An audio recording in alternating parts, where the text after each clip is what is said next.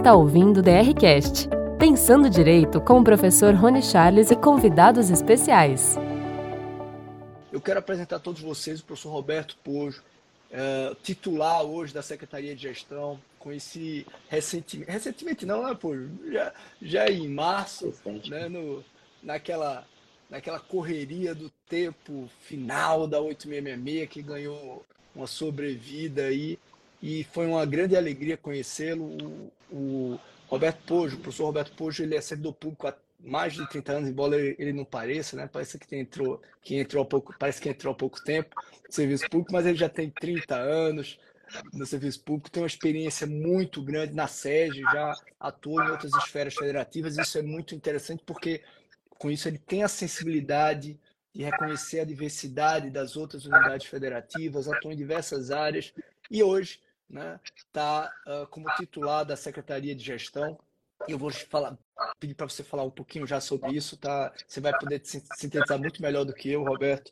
Mas antes da gente começar, eu sempre faço uma pergunta para os convidados. Se tem alguma situação pitoresca que você vivenciou enquanto professor, uh, uh, enquanto gestor público na administração, a gente sempre que trabalha com contratação pública sempre vivencia com as coisas curiosas, né? Então, se você puder compartilhar algum aqui conosco. Ah, nesses 30 anos aí de administração pública, já vivenciei muita coisa. Até porque já atuei em diversas áreas, mas provavelmente uma das, uma das mais pitorescas é quando eu atuava como fiscal de posturas no governo do Distrito Federal, na, na área da administração do Lago Sul. E a, basicamente o que a gente fazia era resolver briga de vizinho. Fiscal então, de postura, o nome é esse. Fiscal de postura. Atuava como Fica fiscal reto. de postura. Fica reto, rapaz. e aí a gente tinha essa, essa questão de, de resolver briga de vizinho. Então, era, era vizinho reclamando que a cerca do outro estava 10 centímetros para o lado, 10 centímetros para o outro. Era, era uma coisa é, super divertida, mas acho que o, o, a vez assim mais uh, pitoresco, como você diz, foi quando a gente teve que explicar para uma, uma pessoa que ela não poderia ter um cavalo no terreno dela no Lago Sul. que aquilo não era o, o animal passível de você ter numa área urbana. E o sujeito bravo ficou bastante chateado, queria dar um jeito no cavalo dele. O cavalo era bonito, mas que ele não podia ter no terreno dele um cavalo. Então, eu, foi, foi uma das mais pitorescas. Mas eu trabalhei como fiscal de transportes urbanos, já trabalhei em combate a transporte clandestino, é, de é, van pirata, já trabalhei usando colete à prova de bala, já fiz aí muita coisa divertida aí nessa, nessa vida pública. E nos últimos quatro anos estou aqui na SEGES, nos últimos. É, agora estou completando 18 anos do governo federal. E esses últimos quatro aqui na SEGES, aprendendo muito e tive essa oportunidade de ser, desde janeiro agora, o secretário de Gestão e Inovação, para a gente poder aí fazer, dar uma, uma contribuição nessa ah, área. Ah, meu amigo. aproveitar que mandar um abraço para Carmen, Andriu, Vanessa, vi alunos prêmio que entraram aqui, professores que entraram para assistir. E olha, eu, eu, posso dizer que pela minha, pela a, minha experiência quando lhe conheci agora no evento em março e de todos os outros professores que estavam no evento, todos foram unânimes em, em elogiar, né, pela capacidade de diálogo, de conversa, né, um cara gente boníssima, gente boníssima, isso é muito importante, energia boa. Eu, eu acredito muito nisso que que essa impressão sobre a pessoa, sobre a energia da pessoa é muito importante e você foi aprovado à unanimidade lá, todo mundo saiu do evento lhe elogiando, meu amigo. É, mas aí conta um pouco dessa, desse, em relação a esse desafio de assumir a sede, né? Já que você já tem toda essa, essa experiência, é, é, como está sendo esse desafio em relação a esse momento agora da, da sede, novo governo, muitas mudanças, uh, o desafio, você assumiu com um, um, ah, um, desafio enorme, né? A nova lei de licitações estava com poucos meses para uh, acabar o, pra, o, o, prazo de vigência da 866, lei do pregão, lei do RDC, uh, as normatizações, a grande parte tinha sido entregue no final do ano, então estava aquela aquele reclame, né? Aquela, aquele questionamento, a pressão dos municípios. E eu lembro que vi lá você, André, vivenciando isso na pele, né? A pressão vai prorrogar, não vai, vai prorrogar, não vai. Como é que está sendo isso, essa experiência nesse momento tão. É, é, é talvez uma das legislações no âmbito do, do, direito administrativo mais importantes das últimas décadas. Né? E você está no órgão protagonista para a regulamentação. Como é que está sendo essa experiência? Foi é, esse primeiro impacto, né? Já como você falou, já quando a gente assumiu faltavam três meses para a entrada plena, né? Na verdade faltavam três meses para a extinção da 866 e RDC e pregão na, na conformação atual. Aí o que, que o que, que aconteceu ali, né? De fato, por, por é, questões alheias até à, vontade da administração, atrasou, né? Foi atrasando a regulamentação, demorou, né? afinal foram dois anos, e teve um volume muito grande de regulamentação na última hora. Aí o que, que acontece ali? Você começa a ter aquela coisa assim, será que as pessoas vão conseguir aplicar a nova lei? Será que está todo mundo pronto? Será que a regra de transição que existia era suficiente? Bom, e aí vai chegando o dia, vai chegando o dia, né? É, vai aumentando a pressão e eu estava lá no evento, aliás, um evento fantástico ali, onde conheci to todos vocês lá e, e, outras pessoas muito queridas. Assim, foi uma gratíssima surpresa a, aquele evento, eu não conhecia. É, qualidades dos professores que, que estão é, envolvidos lá e, e, toda a lógica de organização. E eu me lembro ali de, só, só pra, já no segundo. Falar? Amigo, só para explicar o pessoal, pessoal, o evento é o Congresso Brasileiro de Pregoeiros, né, que acontece Isso. todo ano no final de março. Antes era no meio, agora é no final de março. E realmente é um evento fantástico, sensacional, muitas muitos professores, né, impressionante. E aí a gente o, você já foi batizado lá. Todo mundo quer saber quem, quem, é o novo Sérgio. Foi aprovado com louvor, meu amigo. Foi aprovado com louvor. Foi sensacional, porque o, o, no primeiro dia ali eu ainda estava um pouco nervoso, fui subir no palco, tropecei na escada, mas foi, foi tudo certo. Mas no, no, no, segundo dia, quando, quando fui fazer uma fala, e aí a pergunta que ficava no ar, né? Vai, não vai, vai ou não vai adiar? Como é que tá? Como é que tá? Eu até brinquei, eu falei, ó, hoje, quarta-feira, 20 horas, não vai adiar. Mas ou amanhã eu não sei. e aí no dia seguinte a gente passou o dia inteiro negociando essa questão do, do adiamento, tal, vai, não vai, até aqui ficou decidido que ia ter realmente o adiamento. A gente entendeu que, que era a, a, a melhor atitude para a gente tomar naquele momento, porque e não é, não é que a regulamentação estivesse num ponto que, que a gente pudesse fazer isso. Não era nem isso. Mas como ela, ela acabou sendo feita mas no final do ano e alguma regulamentação já no início do ano, foi pouco tempo, inclusive, para absorver essa nova regulamentação. Então, o que a gente entendeu ali, mais nesse sentido, não, vamos, vamos dar, vamos dilatar no tempo, vamos dar aí o, o, o sobre e, e, não, e todo mundo fala, ah, então adiou por conta de estados e municípios. Mesmo no governo federal, você está falando de milhares de unidades de compras. Não é três, quatro unidades que fazem compras no governo federal, são milhares de unidades. Né? São dezenas de milhares de pessoas envolvidas com o processo de contratação. É realmente, como o professor Rony colocou aqui, né? talvez aí a, a, a no âmbito do direito administrativo, né, a maior mudança. Com certeza a mudança mais aguardada dos últimos anos. Né? a alteração da lei de licitações. Então, não, não, esse adiamento, assim, o impacto positivo, vamos dizer assim, não é porque estados e municípios não dar conta. Mesmo no governo federal, a gente entendia que seria mais prudente se a gente tivesse mais tempo para fazer a, a, disseminação do conteúdo e, sobretudo, né, das últimas regulamentações que tinham ocorrido nesse, nesse processo de final de ano, mais início de, de 2023. Então, nesse contexto que a gente assume ali a, a SEGES, que dentre é, várias coisas que a gente faz, o, hoje aí o carro-chefe dela é, é o processo da 14133. Então, isso tem sido uma experiência fantástica. É, não, e, e eu, eu, eu era sempre fui favorável à não, não prorrogação do prazo, que o prazo fosse aquele já previsto originalmente na lei, ah, mas uma, duas semanas anteriores, quando eu soube da marcha dos prefeitos, eu sabia que ia ser prorrogado, já imaginava que seria prorrogada. E, sinceramente, naquele evento, eu me convenci que a prorrogação era a melhor opção, realmente. Por quê? Como você disse, embora nós já tínhamos, pelo menos a nível federal, boa parte da regulamentação pronta, nós não tínhamos ainda, ninguém tinha aberto os processos com, com o, os, o modelo 14.103, eram pouquíssimos o que se encontrava no, no, no PNCP. O, as compras, por exemplo, federais, 80% ou mais talvez sejam registros de preço, e, e o registro de preço ainda não estava pronto, o decreto.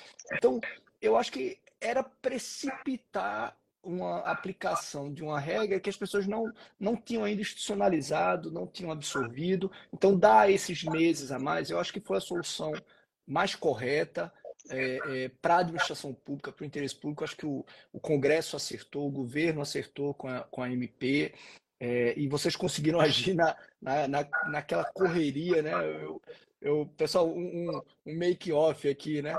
Lá no, no dia, lá no evento, passa o dia no evento, à noite a turma se reúne para jantar, tomar um vinho. Eu estava tomando vinho, todo mundo se conversando, batendo papo, e o Roberto e a André lá quebrando a cabeça, correndo atrás. Eu falei, meu amigo, o cara já pegou uma prova de fogo dessa logo no início. Mas Foi bem saiu, saiu super bem, parabéns, parabéns, parabéns mesmo. E, e passar desse aquele sufoco inicial que vocês tiveram ali em março, né? Agora com a prorrogação, o tempo já está passando, a gente já está chegando em julho, daqui a pouco chega dezembro. Como é que vocês estão encarando esse momento? Né? Já, saíram, já saíram, acho que regulamentos estavam sendo muito esperados, como o do sistema de registro de preços, a turma agora já está começando os processos de SRP. Como é que vocês estão encarando esse momento de implantação, uso de sistema, novas regulamentações, enfim. Como é que está sendo agora? Está mais tranquilo? O tempo suficiente para adequação? É, eu, o, o, tempo nunca será suficiente para todos. Isso aí a gente vai saber. Tem gente que ainda vai vai passar por algum, vamos chamar assim, apuro e tal. E um aspecto também, a, a nossa amiga, né?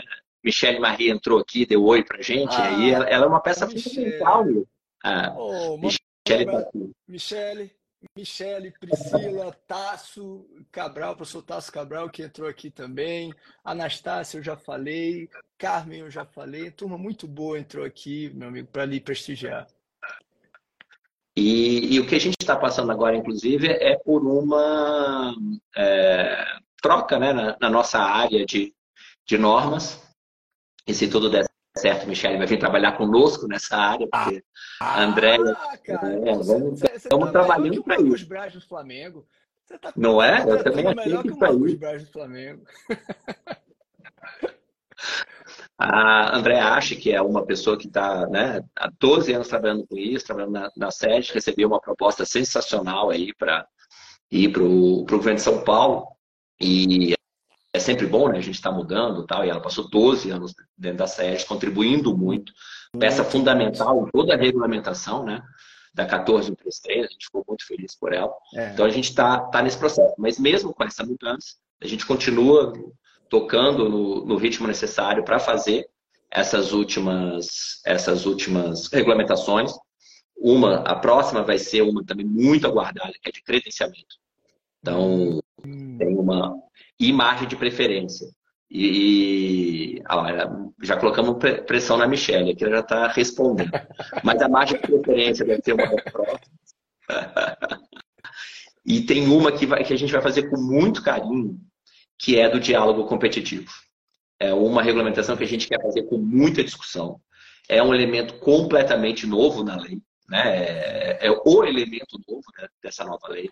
É um elemento que, que a gente vai é, precisar da, disso, assim, do diálogo com todos, travar, chamar o, os professores, os doutrinadores, para a gente conversar, chama, chamar os operadores, chamar quem, né, quem trabalha é, no dia a dia com a lei, para a gente construir essa, essa regulamentação. Essa, essa é uma que a gente vai fazer realmente de uma forma super colaborativa, com tentando trazer o máximo de contribuições, porque essa aí é a grande novidade da, da lei. A gente, além de uma grande novidade, a gente espera que ela realmente traga um processo muito novo de, de é, atração de soluções. Né? Eu acho que essa é a, o principal dispositivo dela. E vamos, né, pessoal do controle, vamos, vamos juntos aí fazer essa recrutação até o final do ano. Então a gente está trabalhando com isso.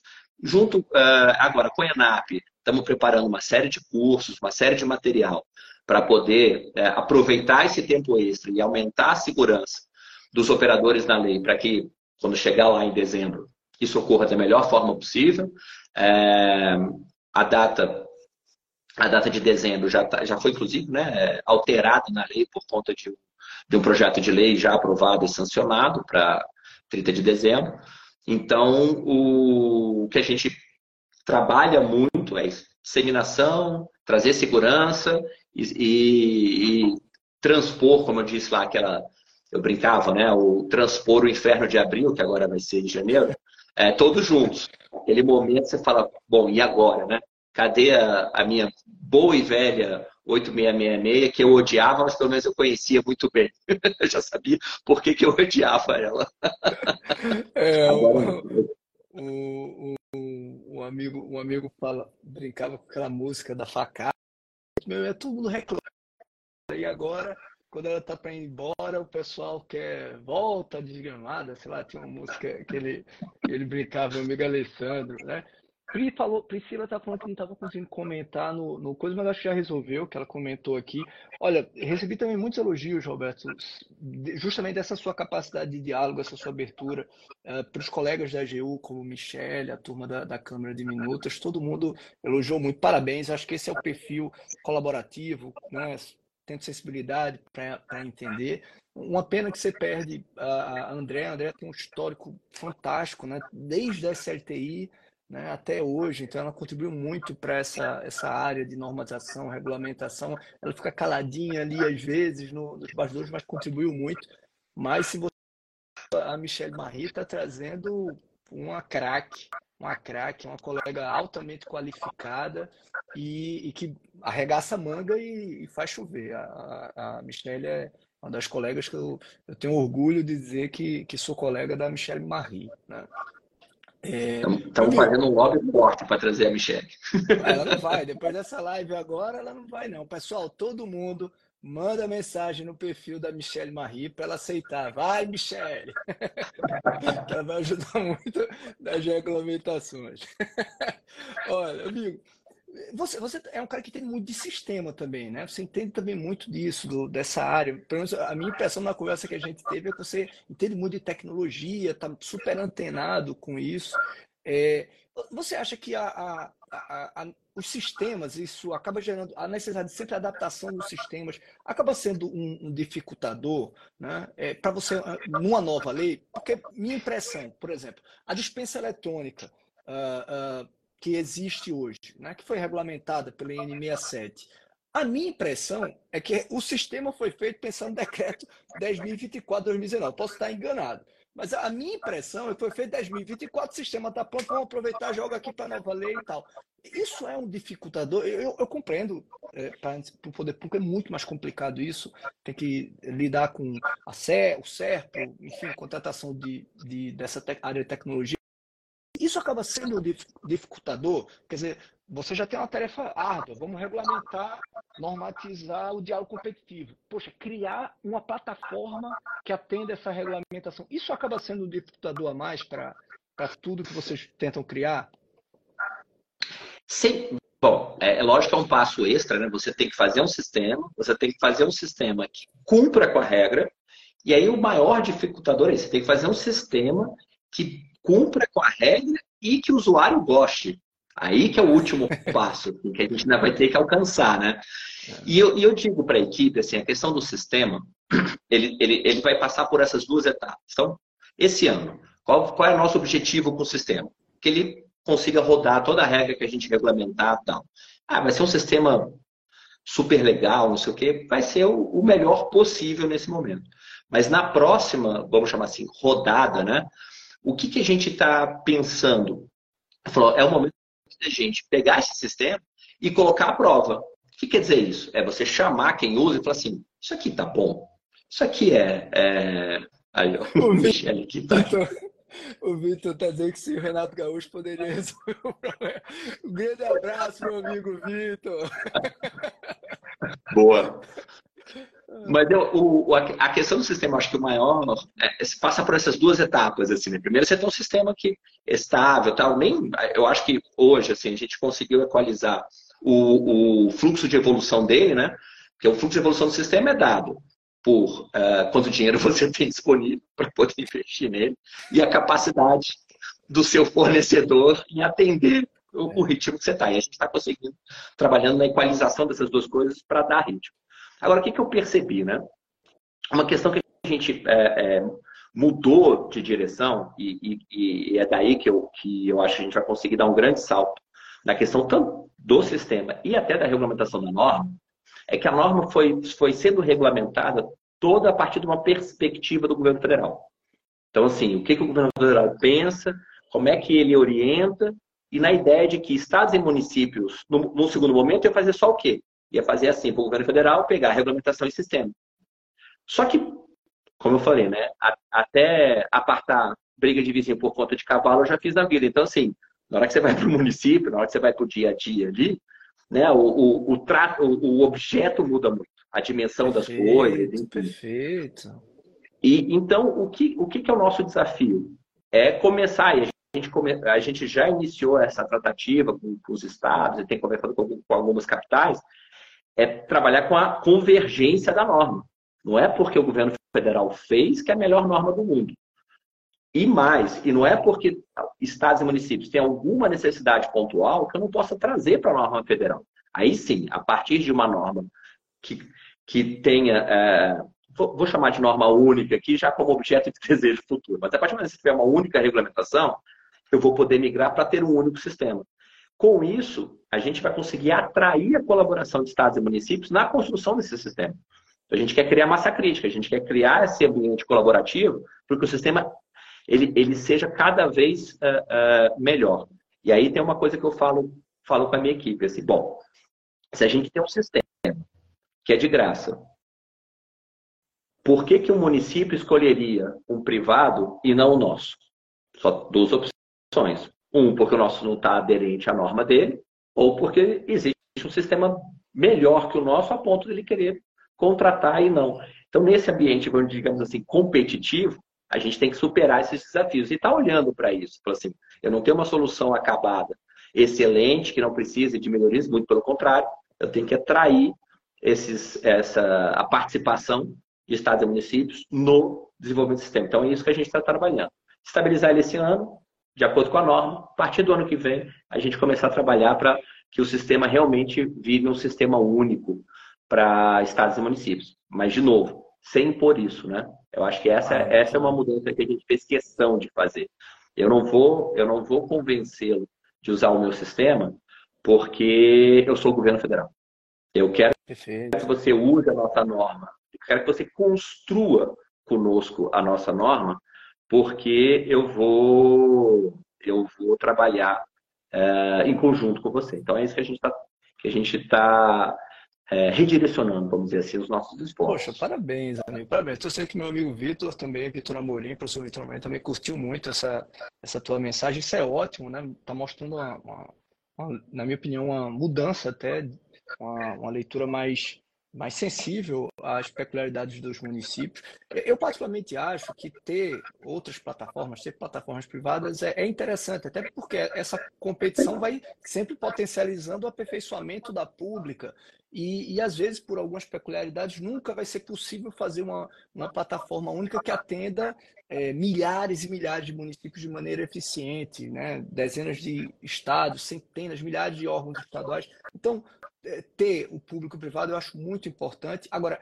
isso que você falou do da SEGES hoje já ter essa visão mais sensível, dizer, poxa, eu não quero impor porque o recurso é federal, tem que usar o meu sistema, tem que usar a minha N. Vamos conversar, o que é que a gente pode melhorar? Cara, isso é maravilhoso, isso é maravilhoso, é, evita até um debate sobre a, a constitucionalidade de uma imposição, é, é, com esse, essa, essa forma mais dialógica de atuar, que eu acho que é a forma mais moderna de se atuar na administração pública. Então, parabéns. Poxa, por isso, para mim, já, já, já confirma a, a alta avaliação que você teve no evento. Parabéns. Eu acho que é, é a leitura correta. O governo federal, a gente tem que ter essa, essa percepção que o Brasil é uma federação e, nada obstante, nós temos uma grande concentração de recursos na União, a tentativa de impor um único modelo a, a estados e municípios muitas vezes vai gerar para eles uh, soluções ineficientes. Né? Exato, exato. Vitor colocou aqui, governo digital democrático e federal.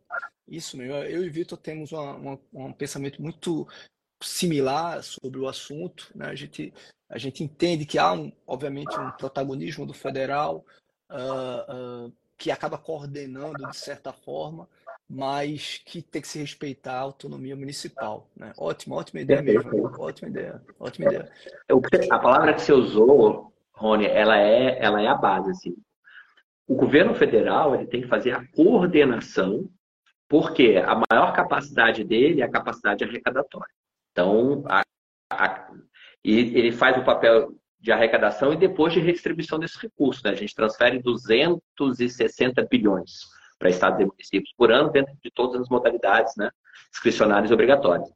Mas isso não dá, a, não deveria dar ao, ao Poder Federal essa, essa ideia de controle sobre os demais, mas é de coordenação. Isso sim, é esse papel que a gente quer ter, de coordenação para que a gente una os esforços. Realmente é, é o que a gente pretende. Muito bom. Muito bom, amigo. Deixa eu lhe perguntar, e já que você já falou um pouquinho, tá, tá pensando em novas regulamentações, você citou acho que o credenciamento. Quais são as novidades que a gente vai ter nos, nos próximos meses, semanas aí, em relação à normatização da nova lei? Então, o que a gente tem é, na fila, né, vamos dizer assim, é o credenciamento, porque é um instrumento é, crescente na administração, extremamente importante, uma série de soluções que que, que foram implantadas, bom, em dois aspectos, né? Um, porque ele facilitou uma série de contratações que eram óbvias, né? É... E depois porque ele permitiu soluções que a gente nem tinha ideia em, em modelos anteriores baseados em, em, licitação, pregão, enfim, com um único fornecedor. Então, eu acho que o gerenciamento é, é fundamental. A parte é, de é, que a gente tem que regulamentar, né? Margem de preferência parece uma coisa é, mais distante assim do, do, dia a dia, só que a gente tem que trazer para o contexto uma situação de, de, negociação de um acordo internacional que está há mais de 20 anos, que é o Mercosul União Europeia, que o, o presidente falou assim, eu quero assinar até o final do ano, aproveitando que o Brasil é presidente do Mercosul, a Espanha é presidente da, está na presidência da União Europeia no próximo semestre. Então, você tem uma janela de oportunidade. E aí entra uh, os elementos que a gente vai, vai ter dentro do contexto do, do, do acordo desse porte, enfim, vai ser um, um dos maiores acordos comerciais do, do, do mundo, que o, a margem de preferência cumpre um, um papel importantíssimo, porque daí você vai definir quais são os instrumentos que você vai ter depois para a indução de política industrial, política comercial. Isso vai ser, vai ser ser fundamental. Então, é nesse contexto que a gente está trazendo algo que talvez né, não, não fosse um, um componente assim que chamasse tanta atenção, mas nesse contexto, com certeza vai ser um, vai ser um elemento fundamental. E como eu falei, o diálogo competitivo, acho que é, ele, ele traz uma série de elementos que, que, que vão é, arejar e trazer muita inovação para o processo de contratação. Né? A gente, é um elemento completamente novo. Eu tenho, eu tenho muita expectativa em relação ao diálogo competitivo. Assim. É, ele veio né, junto com. com é, nasce junto a questão do, do incentivo. Agora me fugiu completamente o nome do, da lei das startups. Daqui a pouco o professor vai lembrar melhor do que eu, mas quando, quando a gente traz é, é, o novo modelo de contratação, né, de inovação tecnológica, com um diálogo competitivo, é uma janela enorme para a gente trazer é, para o Brasil um incentivo correto para tecnologia, para inovação, né? que muita gente ficava preso ali, é, era aquela coisa, uma marca da 8666. Não, você não pode inovar, você não pode incentivar a inovação, você está preso numa regra que. Então, a gente. Esse, esses dois juntos, né? O, o, vão, ser, vão ser duas novidades, porque eles, sobretudo porque eles fogem do contexto tradicional das contratações. E o, o um projeto nosso, acho que, que, a gente está gestando ainda, é, é partir para a construção da Estratégia Nacional de Logística Pública. Isso aí vai ser uma, um repensar do processo todo de compras e contratações que a gente quer é, fazer uma aí de novo né, uma construção que vai envolver sociedade, vai envolver tem que envolver o cidadão, tem que envolver todos os poderes e tem que envolver todos os entes. Ah, interessantíssimo. Interessante. Em relação ao diálogo competitivo, eu acredito que ele é uma ferramenta fantástica. A gente vai, vai cultura, eu acho, administração dos órgãos de controle, mas ele combinando com algumas ferramentas da nova lei, como contratação integrada ou a contratação semi-integrada, eu acredito que ele contrato com remuneração variável ele pode ser sensacional para boas modelagens em contratações de TI, por exemplo, tecnologia da informação, enfim, é, é, sem dúvida nenhuma, uma ferramenta disruptiva. Só em, em, em abrir a ideia de que eu, eu, posso ter diálogo e que é legítimo ter diálogo com o mercado para aprender, para absorver expertise, eu acho que isso já é um, um grande ganho dado pela, pela legislação. E muito bacana, vai ser muito desafiador, né? vai ser muito desafiador, mas a gente já tem boas experiências na União Europeia, diversos países da União Europeia que, que podem, podem certamente uh, inspirar a regulamentação brasileira. Agora, acho o pessoal pergunta... vai destacar, eu acho que vai destacar um aspecto nisso, assim, que todo mundo fala, né? Ah, e, e o controle, né? E o Tribunal de Contas. Eu vejo, assim, pelo menos das poucas conversas que eu já tive, é, um pensamento dentro do Tribunal de Contas nesse sentido, assim, que o, o que o que se fez no passado com a 8666, as suas limitações, é, a sua ideia de que o, você ia uh, uh, impedir, ia, ia acabar com o mal feito nas contratações públicas, quando lá na década de 90, o, o, o próprio órgão de controle já entendeu que o instrumento de compra é muito mais do que isso o, instrumento de contratação é a peça fundamental da indução da, da política pública, né? Da, da, construção, da entrega da política pública. Então, é, esse ponto de equação, para nós, assim, esse momento, é, é, nos dá muita esperança, porque os atores envolvidos, eles estão. Aquela coisa assim, né? Tá, parece que está todo mundo na mesma página.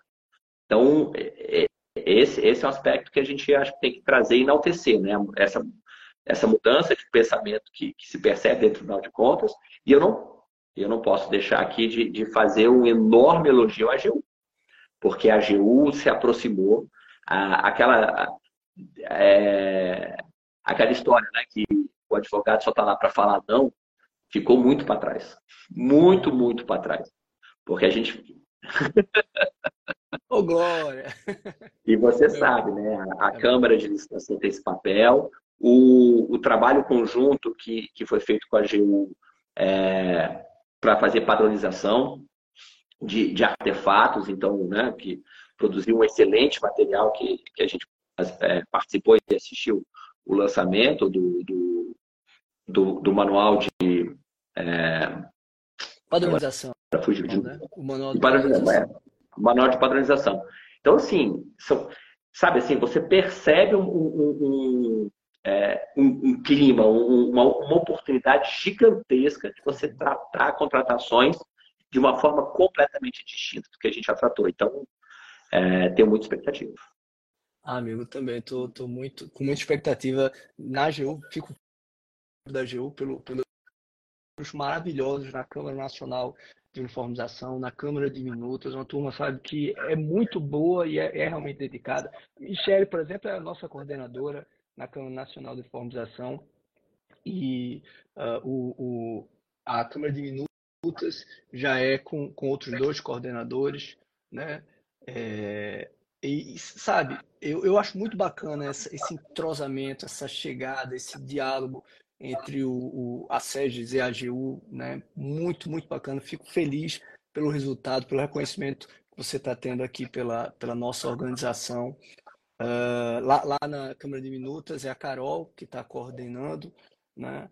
E eu, eu, eu, em relação aos órgãos de controle, sabe, meu amigo, eu acho o seguinte: às vezes a gente tem tanto medo dos órgãos de controle, de que eles vão. Mas, na verdade, eles estão muito abertos às tentativas de inovação, porque realmente se criou uma, uma um medo, né, um temor, talvez exagerado. Uh, Adriano Carrilho também, já esqueci meu amigo Adriano Carrilho, que também junto com a, com a, com a Carol, é Adriano e Carol que coordenam a Câmara de Minutas. Mas uh, no Tribunal de Contas da União, eu, eu, percebo muito isso. O órgão é aberto a essas inovações, né? Acredito que será também nas regulamentações. Eu, eu, vejo muito o TCU cada vez mais sendo menos punitivo e sendo mais colaborativo, orientador, e ele, e ele tem um papel, papel fundamental para o aperfeiçoamento realmente dessa, dessa nossa área. Agora, o pessoal perguntou muito, eu não sei se meu telefone está muito baixo, a Isadora me avisou aqui, né? a querida Angélica está aqui Uh, falou, lembrando que o diálogo competitivo é fundamental aqui para a infraestrutura. É, é, Michele, é Carol e Adriana. Eu, eu viajei aqui pensando. Você fala, sabe, me deu um flashback aqui. Eu pensei, mudou. Como a gente mudou muito melhor. Agora, uma coisa que o pessoal falou muito aqui é da, do credenciamento. Né? Você citou várias das inovações. Agora, o primeiro que você citou no início, o credenciamento. Tem uma previsão no próximo mês, dois meses? Como é que está o andamento? Agosto, agora. É agosto, e não é agosto de Deus, por favor, não, não caiam. é piada pronta, mas é agosto, agosto mesmo. Deixa eu te perguntar, já com desconto, o, meu áudio está distante, né? Deixa eu tirar o fone, deve ser o fone. Deixa eu tirar o fone aqui. Espero que não fique mudo.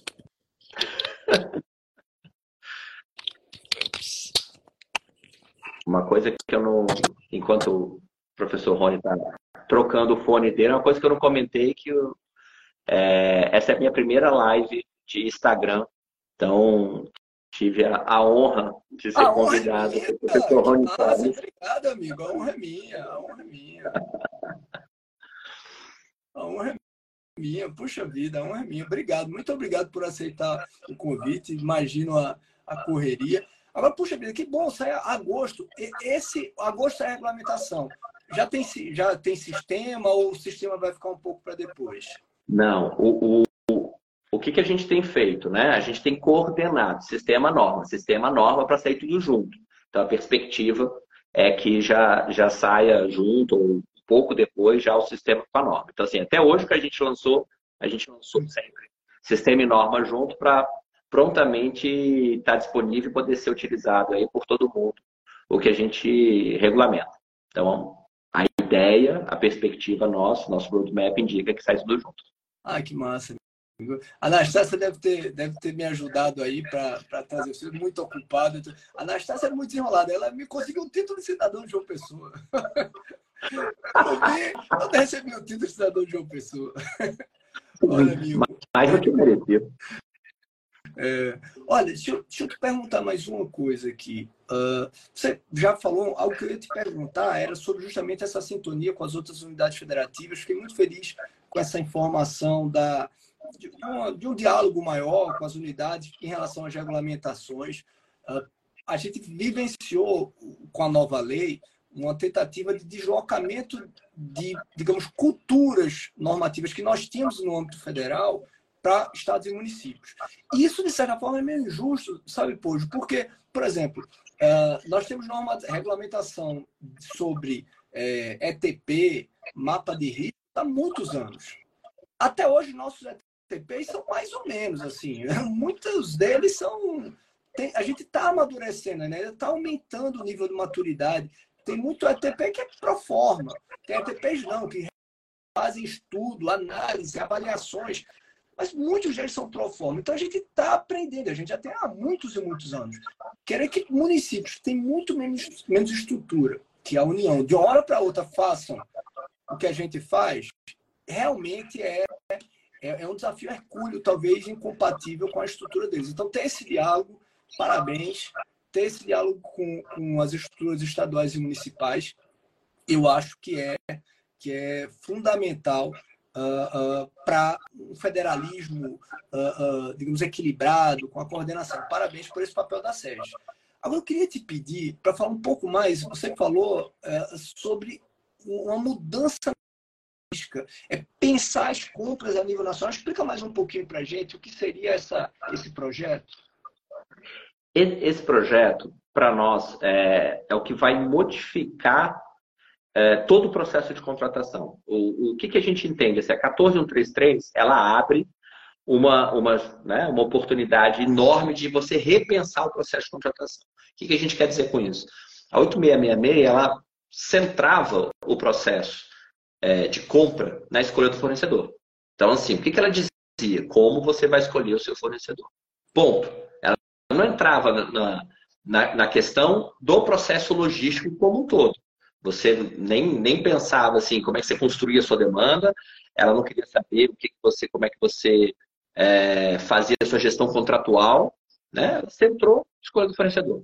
Veio o pregão, que né, foi, foi é, alçado ao status de é, santo grau do processo de contratação, porque tudo vai para o pregão. E se tudo for um pregão, está tudo resolvido. Porque, de novo, era, era o problema da síndrome que eu preciso definir da maneira mais é, transparente possível meu fornecedor.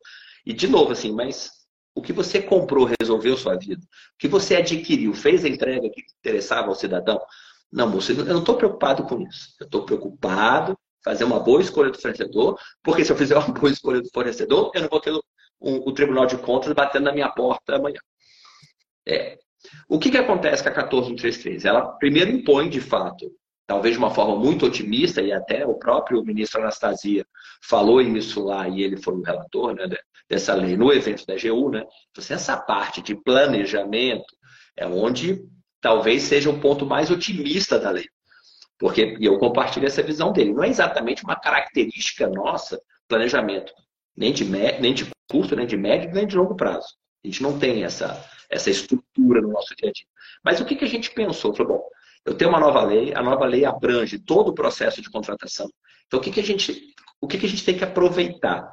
Trazer os elementos mais modernos que você encontra no mundo. E aí eu posso trazer o, o, o modelo americano, que ele estrutura todo o seu processo de contratação pública, é, e isso vem, foi evoluindo né, ao longo do tempo, pensando no melhor valor, no comprar bem.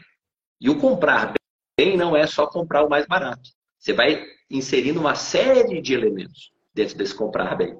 E o que, que a gente quer com isso? Né? É estabelecer uma, um diálogo com, com, com, todos esses atores que eu coloquei, né? todos os poderes e todos os entes, para uh, uh, disseminar o que, o que é a base desse comprar bem. Quais são os componentes que eu tenho que trazer para construir uma estratégia nacional de logística pública? Até o, o, o termo talvez mais correto para isso, e esse é um assunto que, dentro da equipe, né, o, o Alexandre Mota é um grande é, estudioso disso, o mestrado dele foi nesse sentido, é, que é, é, na verdade, o que a gente quer é fazer uma gestão da cadeia de suprimento. O que a gente quer evoluir na administração pública é que o responsável pelo processo de contratação não recaia sobre ele apenas pensar no processo de escolha do fornecedor. Ele vai interagir com os demandantes, ele vai construir junto com as áreas finalísticas qual é o melhor modelo para contratar todo o conjunto de bens e serviços. E isso pensando em cada bem, em cada serviço que são necessários. Ele, ele, ele tem que deixar de ser só aquele receptor da demanda. Me compra a caneta. Não, calma aí. Por que você quer caneta? Por que você quer essa caneta? Mas você quer essa caneta? Essa caneta não escreve nesse papel que a gente comprou. Sabe esses elementos que você vai simplificando aqui para um exemplo bem banal, mas os elementos que você tem que juntar para realmente fazer as melhores aquisições para a administração. E lembrando que, que a lei fala em, em compras sustentáveis e ciclo de vida do produto. Então, o, quando a gente fala em ciclo de vida do produto, você muda completamente a avaliação sobre o processo de aquisição. Né? Você não está mais assim, me dá o mais barato. Tá bom, mas esse mais barato aqui, ele é altamente poluente, ele dura três dias, depois ele queima. Você traz todos os elementos necessários, que isso, enfim, desde a década de 50, estão, estão em qualquer processo de, de compra é, no setor privado, e eles já né? óbvio, estou muito à frente do, do setor público, é, eu posso pensar, eu posso pensar não, eu posso colocar no meu processo de contratação todos os elementos necessários, inclusive de consumo, de durabilidade, de sustentabilidade. Aí tem um exemplo que um, um amigo que trabalha no GFTF fala assim, ele há muito tempo tentava convencer o Tribunal de Contas a pagar mais por uma torneira. Ele falou, por quê? Porque o Buriti tem 15 andares, não sei, dezenas de banheiros, e cada vez que me estraga uma porcaria de uma torneira, eu perco não sei quantos milhares de litros de água. Se eu pagar mais tanto numa torneira, eu reduzo meu consumo de água, e tanto isso se paga muito rapidamente. Mas o processo do 8 não, não permitia ele fazer esse tipo de escolha. A 14133 vai trazer isso. Agora, percebe que isso muda muito a lógica do pensamento, os elementos que você tem que trazer para o seu processo de compra. Então, a gente não espera que a partir de janeiro de 24 está todo mundo já antenado com isso. Por isso que a construção, que a gente está chamando da Estratégia Nacional de Logística Pública, é um trabalho de, é, não é nem de longo prazo, é um trabalho eterno, de, de construção de quais são né, as bases que você vai disseminar para alterar o teu processo de como planejar a sua compra, escolher os seus fornecedores, fazer a gestão dos seus contratos e fazer a gestão é, do impacto da sua entrega. Perfeito. Porque você tem que estar avaliando se tudo isso e o que você comprou resultou no, no, no, no que você imaginava enquanto entrega de política pública. Então, isso de fato é, é, muda completamente. Então, esse, esse é, vai ser a grande revolução que a gente imagina que, que a 14133 vai trazer. É você pensar no ciclo de vida e pensar na, na questão das compras sustentáveis é, lembrando que sustentabilidade aqui não é só ambiental, né? É econômica e social. Então, esse é um projeto que a gente vai tocar aí com, com muito carinho e, de novo, né, de uma forma muito participativa. Estamos ainda elaborando aí o processo final para saber como é que a gente vai é, percorrer o país aí para a construção dessa estratégia nacional. Já tem que ser nacional. Muito bacana amigo. Eu estava tava até hoje conversando com a, com a amiga Viviane, Viviane Masfone, professora, né, sobre, por exemplo, eu acho que falta justamente essa, essa conexão para a gente ter uma ideia, os dados. Se trabalha muito uh, com os dados de deságio do pregão eletrônico em relação à estimativa de custo, o que é uma informação que é uma meia-verdade, né? E, e, por exemplo, uma coisa que a gente tem dois dados, tem um que, tem um que é fácil de levantar e eu vejo muito pouco comentário sobre isso, é a quantidade de itens reserva fracassados. Aí eu peguei até alguns dados de algumas licitações, assim, uma quantidade absurda em alguns mercados. Absurdo. Eu estou tentando captar essas informações, esses dados, até para a minha pesquisa. E tem um dado que eu, eu nem consigo levantar, eu acho que não tem como. É saber a quantidade de, por exemplo, itens de atas de preço que não chegam aos 12 meses. Né? Não tem essa informação informação dizer, ah, conseguiu contratar, conseguiu contratar com 30%, com 40% de deságio, ah, mas não está vendo, cá, foi entregue. A empresa manteve, cumpriu o contrato como, como foi é, é, é prometido. Né? O Andrew, né, amigo que está aqui, inclusive, ele uh, inclusive falou sobre isso num artigo, sobre contratações na área da saúde. Enorme número de, de, é, de estações desertas fracassadas e a gente tem pouco essa informação. E uh, firmados, aqueles que não são desertos ou fracassados, mas acabam uh, não sendo frustrados no meio da, da vigência data, no meio da vigência do contrato. Quando conseguir construir esse raciocínio mais completo, a gente vai ter informações muito mais precisas para analisar essa política pública, né? para analisar nosso modelo de licitação e de contratação. Parabéns, acho que vai ser muito desafiador, amigo. muito desafiador. Muito, muito. Sobretudo porque, voltando para quando você perguntou do sistema, né? Tem uma questão do sistema que a gente vai, que a gente tem que evoluir, porque hoje não tem nada, é os nossos sistemas do governo federal, normalmente, eles são sistemas de registro para controle a posteriori. O que, que falta nos nossos sistemas? Nos devolver informações gerenciais. Eu fiz uma, eu fiz uma pergunta simples para a equipe quando primeira reunião que eu tive com, com a equipe do Delog, do, com o Everton. Eu falei, Everton, a gente tem informação de qual é a procedência de um bem. Eu não quero saber se a empresa que vendeu é brasileira ou estrangeira. Mas eu quero saber se o produto que ela está fornecendo é made in o quê? Não tem. Então eu não sei nem avaliar o que, que eu estou é, é, adquirindo enquanto bem. Se eu estou incentivando a indústria nacional, se eu estou trazendo um, um, processo de importação de determinado produto. E isso para citar um, assim, de qualquer outro elemento. E, e, e esse é o ponto fundamental. A gente tem uma base de dados monstruosa, riquíssima, vai crescer cada vez mais. Uma coisa que a gente nem comentou aqui é o Portal Nacional de uhum. Contratações Públicas, que tem um potencial assim, gigantesco. A gente está assim, no primeiro passinho ali, na, na primeira infância dele. Né? Então, essa parte é a parte que a gente vai ter que evoluir muito no sistema. É a capacidade de extrair informação gerencial para tomada de decisão.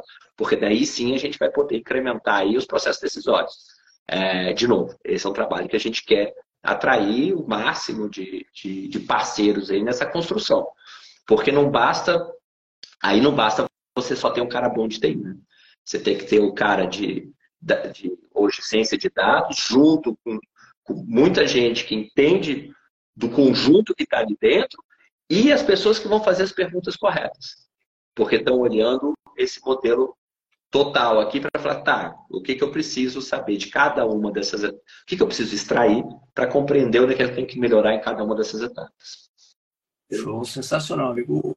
O Hermes, Hermes Lima fez um comentário dizendo que dá para fazer um wrapping para garimpar dados. Olha, Hermes, isso, PEP não é princípio jurídico, eu não sei fazer isso.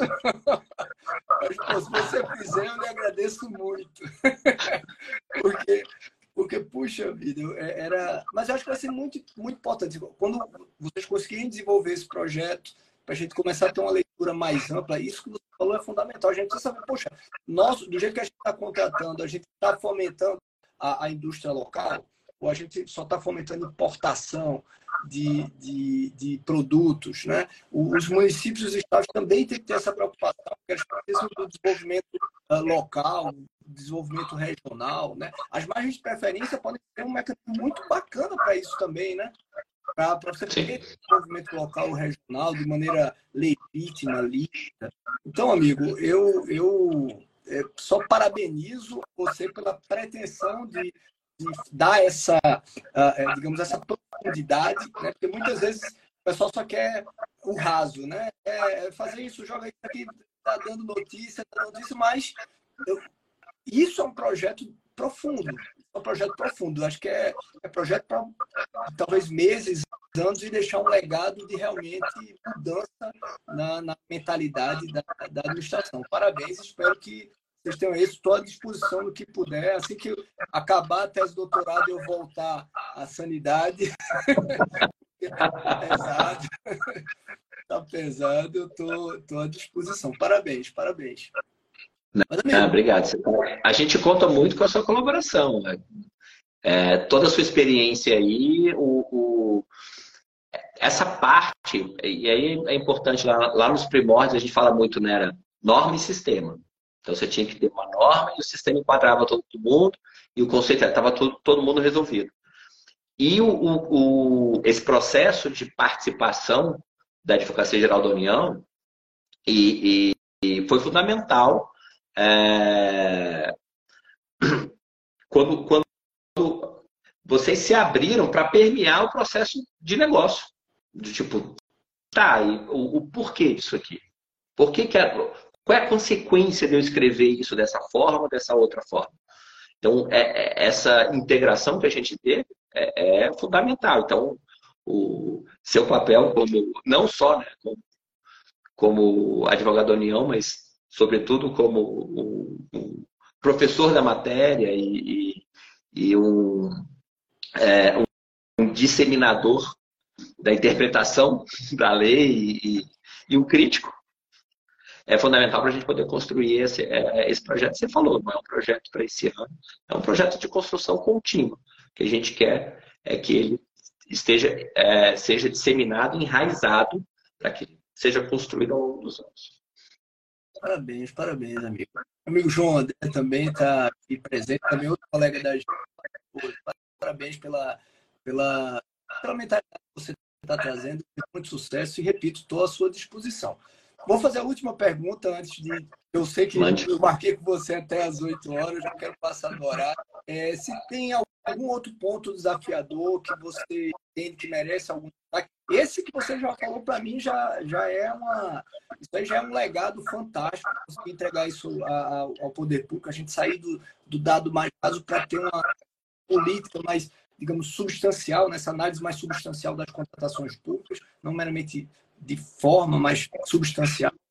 É, se há alguma outra, algum outro destaque que você faria e também quero aproveitar para agradecer em nome dos colegas da, da AGU, Elogio, pode ter certeza que todos se orgulham muito desse momento, estão muito felizes com isso. Tem quadros fantásticos na Câmara, nos consultivos.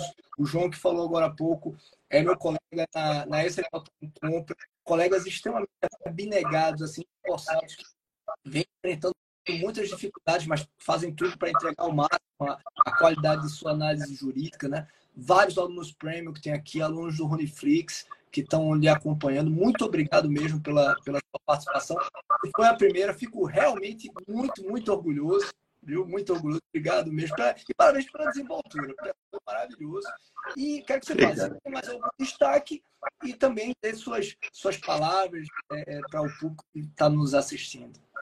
Bom, Bom, primeiro, agradecer novamente a, a, oportunidade. Eu que digo que eu tive uma estreia em grande estilo por estar fazendo a estreia no, nesse seu canal. Eu não sei nem como chamar, você viu a minha.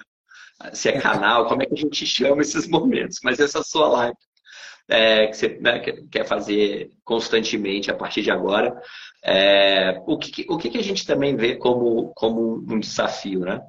Que vai ser um, desafio importante. É você conectar as políticas. Então, o, o, que, o que a gente é, já percebeu? Como eu falei, a União é, arrecada né, uma montanha de dinheiro. Transfere 280 bilhões é, ano, 260, 280 bilhões ano é, para estados e municípios. Parte de, quer dizer, a intenção disso é que os municípios gastem isso na execução de política pública. Só que na hora que você vai né, é, é, olhar para a realidade dos municípios, você imagina. Ah, então tá bom, agora o município vai. Eu, eu tenho o projeto Calha Norte, distribuir o recurso para o município comprar trator. Então, um, um município da região norte tem que comprar um trator. Então, o que, que a gente percebeu? Um papel que é importantíssimo para o Executivo Federal e também importantíssimo para os estados. É fazer esse papel de coordenação e até mesmo, como a gente já fez no projeto Calha Norte, foi o primeiro a gente quer repetir isso para outras políticas, é nós que temos uma capacidade maior, já temos uma vivência, conseguimos construir todo aquele arcabouço da 14133, faz a licitação aqui e o município só compra o bem. Então você imagina, a gente conseguiu com isso que diversos municípios tivesse o equipamento que estava previsto dentro daquela política. E isso a gente quer ampliar, e é um desafio grande, assim, para diversas políticas. Isso, isso pode valer para projetos de creche, escola, posto de saúde, é, material, material diversos, é, enfim. A gente tem essa capacidade, a gente quer fazer essa coordenação, a gente quer estar mais juntos os estados e municípios, mas obviamente vai ser um enorme desafio. Para quê? Para aquele recurso que foi transferido vire entrega para a população, vire política pública para a população. E aí a gente tem hoje disponível a central de compras, que é um que, é, que foi uma inovação, né, mais, né? Foi uma inovação de muito, muito sucesso. Muito sucesso. A Lara até passou por aqui, não sei se ele ainda está aqui. Se tiver, ó, coraçãozinho Lara, nossa diretora de central de, de compras. É, então, esse, esse eu acho que é, um, que é também um, um já está como um dos nossos grandes desafios aí no, no, paralelo. Essas coisas todas a gente dispara em paralelo para poder fazer é, tudo isso acontecer. E, Rony, agradecer é, esse mundo, eu digo assim, esse mundo, né, da, que a gente chama mundo da licitação, mundo da contratação, mundo do, das compras. É um, para mim é um, é um, mundo relativamente novo, eu ainda estou, é, uma parte ainda estou aprendendo muito. É, cada dia aprendo, escutando vocês, é, participando dos eventos, enfim, tentando aí absorver o, o, o máximo de conhecimento para que a gente consiga construir, ao final, todo um conjunto de coisas que, que, que propiciem, que eu gosto muito de falar isso. Quando você fala em contratação, você está fazendo o que você quer, é, ao fim e ao cabo, o que quer? Entregar a política pública. Então, todo mundo que participa do processo de contratação tem que, tem que saber, tem que entender o que, que ele está entregando. Né? Ele não está entregando um ETP, não está entregando um TR, ele está entregando uma política pública. Eu acho que é, esse é o principal valor aí que a gente tem que disseminar. Isso é o mais importante, né? Às vezes se perdeu, se consumiu tanta energia, a formalidade, sabe, os procedimentos, e se esqueceu do mais importante. Não tem nenhuma política pública é, é, sensível que seja realizada sem a turma da contratação pública da licitação. Não chega medicamento no hospital, não chega material cirúrgico, não chega transporte escolar, não chega merenda escolar, não chega insumos para fazer as obras, não chega nada se não tiver alguém fazendo licitação. E a gente se perdeu muito em, em questiúnculas formais e começou a parar de olhar para o resultado que talvez seja o mais importante para as contratações públicas. Mas, amigo, muito, muito, muito obrigado. Fico honrado com a sua, com a sua presença, tá? Assim como fico muito honrado com a presença de todos que participaram aqui hoje à noite, Pri, Saulo, Alzira, Lucena e todos os outros que, que estiveram aqui, Carmen, eu vi, eu vi que passou vários professores também aqui pelo nosso, por essa nossa DR, eu chamo de DR, né? Uma DR. e, enfim, espero recebê-lo novamente aqui na DR. Né? Hoje à disposição. Pessoalmente em algum evento e parabéns pelo trabalho. Obrigado, pessoal. Tá bom, meu amigo. Um abração, pessoal. Um abração mundo. Com Deus e uma ótima semana. Abraço a todos. Você ouviu o DRCast, Pensando Direito com Rony Charles. Acesse ronicharles.com.br.